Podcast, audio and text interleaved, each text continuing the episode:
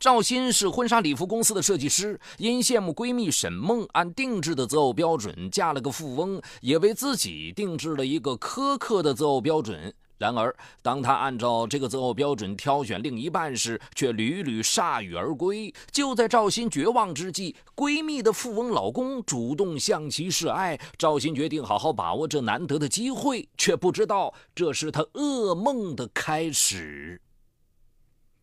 敬请收听本期的拍案故事，《闺蜜的绝对隐私》。某服装学院迎来了新生开学，赵鑫和沈梦是同寝室的上下铺，两个漂亮女孩一见如故，成了形影不离的好姐妹。大四上学期，班里大部分女同学都有了男朋友，赵鑫也不例外。唯独沈梦大学四年一次恋爱都没谈过。赵鑫问其不谈恋爱的原因，沈梦说自己规定了择偶标准：未来的老公必须年薪五十万，有一百四十平方米以上的三居室，有奔驰或者宝马代步。这标准，身边那些追求的男孩子哪一个能达到？所以我是宁缺毋滥。毕业后经应聘，两人一起进入一家婚纱礼服公司担任设计助理。同年八月，沈梦跟赵鑫合开了一间工作室，专门给人定制礼服和婚纱。刚开始生意并不好，于是半年后，赵鑫退出工作室，重新回到原来的公司上班。一天，沈梦一脸幸福地对赵鑫说：“下个月我就要结婚了，你给我当伴娘呗。”想到沈梦之前的择偶标准，赵鑫调侃道。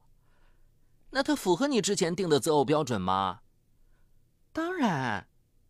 沈梦告诉赵鑫，男友名叫李岩，三十五岁，父母经营一家五星级大酒店。李岩也有自己的事业，做水产品进出口生意。四个月前，李岩来工作室为女友定制婚纱，但女友却在结婚前夕突遇车祸身亡。因为定制婚纱时跟沈梦接触频繁，李岩对漂亮且有才华的沈梦颇有好感。女友去世后，李岩对沈梦展开追求，两人最终走到了一一起。沈梦还带赵鑫参观了新装修好的一幢三层别墅。赵鑫很羡慕，也很佩服沈梦坚持自己的择偶标准。如今不仅实现了，还有过之而无不及。自从获悉沈梦的好姻缘是这么得来的，赵鑫悔得肠子都青了。如果当初不退出工作室，说不定自己就是那个幸运的女主角。更让赵鑫羡慕的是。婚后，李岩还买了一辆六十多万的车送给沈梦。赵鑫对照了一下沈梦和自己，无论学历、长相，自己都不比沈梦差。唯一比不上沈梦的，就是自己对择偶没有进行很好的规划。赵鑫决定学习沈梦，按他的择偶标准去选择未来的另一半。于是，赵鑫向不达标的男友提出分手。沈梦婚后没多久就怀孕了，公婆和丈夫让她安心在家养胎。迫于公婆的压力，沈梦让赵鑫把工作室接了过去。这时，工作室已经有了知名度，开始盈利了。赵鑫自然乐意，可他没那么多钱收购工作室。沈梦便让他先欠着，等赚到了钱再慢慢还。闺蜜的深情厚谊让赵鑫感动得热泪盈眶。打理工作室的同时，为找到符合标准的对象，赵鑫交了上万元的会员费，成为高端相亲网站的 VIP 客户。通过网站的介绍，赵鑫认识了开连锁超市的老板吴海。吴海在物质条件上完全符合赵鑫的标准，但在两人交往期间，赵鑫发现其谈吐举止粗俗。吴海之后，赵鑫的择偶标准又加了一条。对方的容貌、气质、谈吐、品味都要与他在一个段位上。此后，赵鑫又通过朋友介绍认识了某商贸公司的主管。经过打探，赵鑫了解到对方年薪只有二十万，开的车也是十来万元的普通款，果断放弃。一晃一年过去了，赵鑫仍没找到符合择偶标准的另一半。为了帮赵鑫，沈梦让老公李岩也给赵鑫介绍了几个做生意的朋友，但都不了了之。回想这几年的择偶历程，赵鑫终于得出了一个悲催的结论：五十万元年薪、符合各项附加条件且靠谱的男人，并不好找。就在赵鑫郁闷之际，李岩忽然给他发来一条 QQ 信息：“有个客户想请你帮我应酬一下。沈梦曾对我说过，你酒量很好，不知你愿不愿意帮我这个忙？”赵鑫看在闺蜜的面子上答应了。事后，李岩请赵鑫吃饭表示感谢。席间，两人边吃边聊。李岩突然叹息道：“哎呀。”听说当初你和沈梦一起搭伙经营工作室，中途你却离开了，有些事儿也就此错过了。其实从你给我和沈梦当伴娘那天起，我就对漂亮知性的你一见倾心。一晃这么多年过去了，我发现自己依然还眷恋着你。闺蜜的老公竟主动向自己表达爱慕，赵鑫听得怦然心跳。婚后，我才发现我和沈梦根本合不来，我们经常吵架。如果不是看在女儿的份上，我早就跟她离婚了。现在，我打算跟她分开，因为我想重新追求我一直眷恋着的那个人，就是不知道他接不接受。李岩的大胆表白让赵鑫的心彻底乱了。平心而论，李岩事业成功又成熟俊朗，是自己梦寐以求的结婚对象。可想到沈梦，赵鑫又觉得李岩再好，也不应该生出觊觎之心。他忍痛婉拒：“如果你没有结婚，我一定接受你，甚至会主动追你。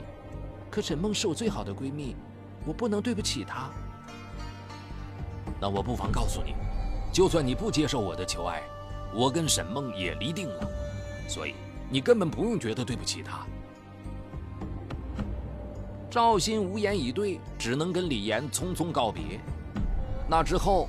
李岩经常背着沈梦约赵鑫，开始几次赵鑫都推辞了，但李岩丝毫没有退缩，经常以帮忙或者给赵鑫介绍客户为借口约他。每一次李岩都把赵鑫照顾得像个公主，让赵鑫很是受用。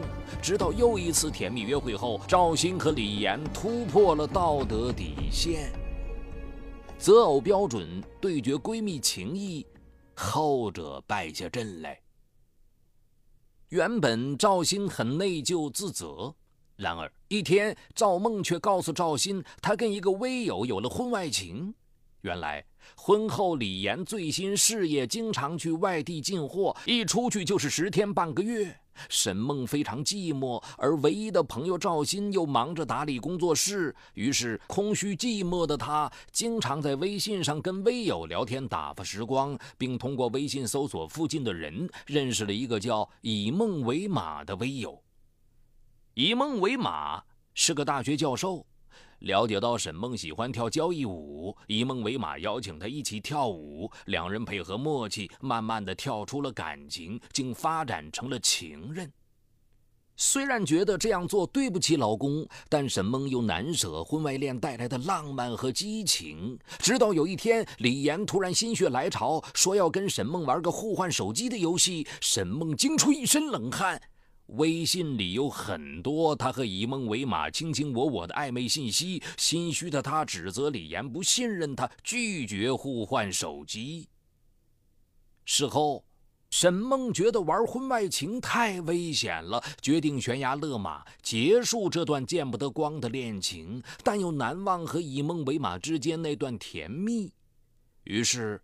他将两人交往的全部信息和拍的那些拥抱亲吻的照片，通通放到电脑的一个加密的文件夹里。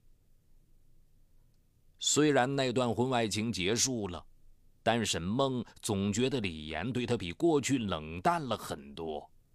备受煎熬的沈梦决定把自己的这段婚外情告诉赵鑫，一方面是出于信任，另一方面也希望赵鑫帮他分析。你说李岩是不是因为我拒绝互换手机，怀疑我有婚外情了？她万万没料到。这次绝对信任的倾诉，竟会让闺蜜做出出卖自己的事情，进而毁了自己的婚姻。而赵鑫获悉沈梦出轨的事情，觉得她太不懂得珍惜了，他替李岩感到不值，对沈梦的愧疚之情也没了。没过几天，李岩在和赵鑫缠绵后，告诉他自己想跟沈梦离婚，又苦于找不到一个好的离婚理由，更舍不得将父母和自己辛苦创下的家业拱手分给他，只能在无爱的婚姻中继续煎熬，也无法给赵鑫名分。赵鑫内心再也无法平静了，他想把沈梦出轨的事情告诉李岩，又觉得不该出卖沈梦，可不这样做，李岩就没办法下离婚的决心，自己便没有转正的机会。转念一想，又觉得沈梦罪有应得。不断挣扎中，爱情和利益最终占了上风。赵鑫还是将沈梦的绝对隐私告诉了李岩，期待李岩尽快离婚，然后娶她。从赵鑫那里套取妻子的秘密后，李岩趁妻子不在家，找电脑黑客破译了他设置的加密文件，拿到了妻子出轨的证据后，怒不可遏的李岩立即向沈梦提出离婚。沈梦懵了，他哭天抹泪，说什么也不同意离婚。李岩使出了杀手锏。你出轨有了婚外情，别以为我不知道，我已经掌握了你那个加密文件的全部信息和照片。如果你不想把自己的丑事公之于众，我们最好协议离婚。加密文件一事，自己只跟赵鑫一个人提过。沈梦顿时明白赵鑫出卖了自己，立即气冲冲找赵鑫理论。谁知赵鑫居然理直气壮地说：“哼，当初如果我不离开工作室，李岩追求的那个人就会是我。现在我只是拿回自己错过的东西。”沈梦这才知道，赵鑫竟然觊觎上了自己的丈夫，一对闺蜜彻底反目。理亏的沈梦拿到五十万元安家费和一套房子，和李岩协议离婚了。得知李岩离婚了，赵鑫以为自己盼了好久的择偶梦很快就会实现了。就在赵鑫美美的等李岩迎娶自己时，李岩却打电话给他说要去缅甸进一批货，等他回国后再联系。六月，赵鑫竟接到沈梦打来的电话：“哼，本以为你出卖了我，李岩就会娶你。听说他不久前娶了别的女人，现在正在马尔代夫跟他的新欢度蜜月呢。”原本我挺恨你出卖我的，现在才知道你只是别人利用的棋子，我只替你感到可悲。还有，我已经把你出卖我却被别人当枪使的事情发到同学的 QQ 群了，大家都在背后笑话你、唾弃你呢。沈梦语气里透出一种大仇得报的幸灾乐祸，再联想到李岩确实去了国外，赵鑫再也坐不住了。去李岩的公司一打听，得知李岩果然带着新婚不久的妻子去马尔代夫度蜜月了。获悉真相的赵鑫气得浑身颤抖。他明白了，自己不过是被李岩利用的棋子。为了顺利离婚并保住巨额财产，李岩利用自己苛刻的择偶标准接近自己，又利用自己和沈梦的闺蜜关系骗取了自己的感情，套到沈梦出轨的证据，顺利离婚。赵鑫欲哭无泪，现在他的蠢事闹得人尽皆知，以后他如何面对身边的人，如何活在世上？羞愤交加的赵鑫在家躺了三四天，想到了自杀，又觉得太便宜李岩了，最后，他决定拉上李岩一起死。打定主意后。赵鑫三天两头给李岩打电话，问他何时回国，讨论两人的事。李岩答应回国后联系他。七月十日，李岩给赵鑫打电话，说从国外回来了。赵鑫让李岩晚上来自己的住处商量。晚上，李岩进门后开门见山地说：“赵鑫，沈梦把我们的事情跟我父母说了。我父母得知你出卖自己的闺蜜，说什么也不同意我们的婚事。我们还是分手吧。”说着，他拿出一张银行卡，里面有三十万，是对你的一点补偿。以后有什么需要我帮忙的，尽管向我开口。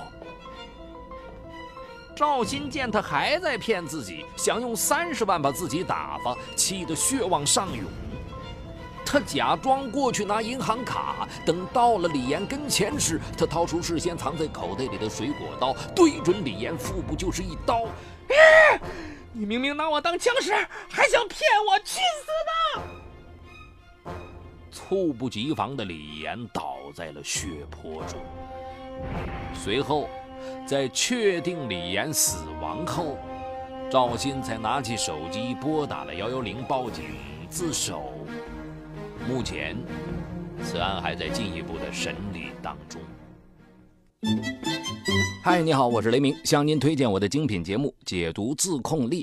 失控与自控、拖延与高效，一直是我们生活当中循环往复的话题。很多人都有过这样的经历：想要升职加薪，工作却总是拖到最后一分钟才开始；想要攒钱买房，每月的透支卡就总是透支；想要减肥变美，却管不住自己的嘴巴，总是挫败；想要放松一下，却总是忍不住熬夜上网，熊猫眼越来越严重。我想说的是，不是你不够努力，而是不够有自控力。那就听我来详细为你解读斯坦福大学最受欢迎的心理学课程——自控力，让我们重新成功掌握自己的时间和生活。就在蜻蜓 FM 搜索框里搜索“自控力”三个字，目前已有几十万人做出选择，并借此开始了改变。蜻蜓 FM 搜索“自控力”。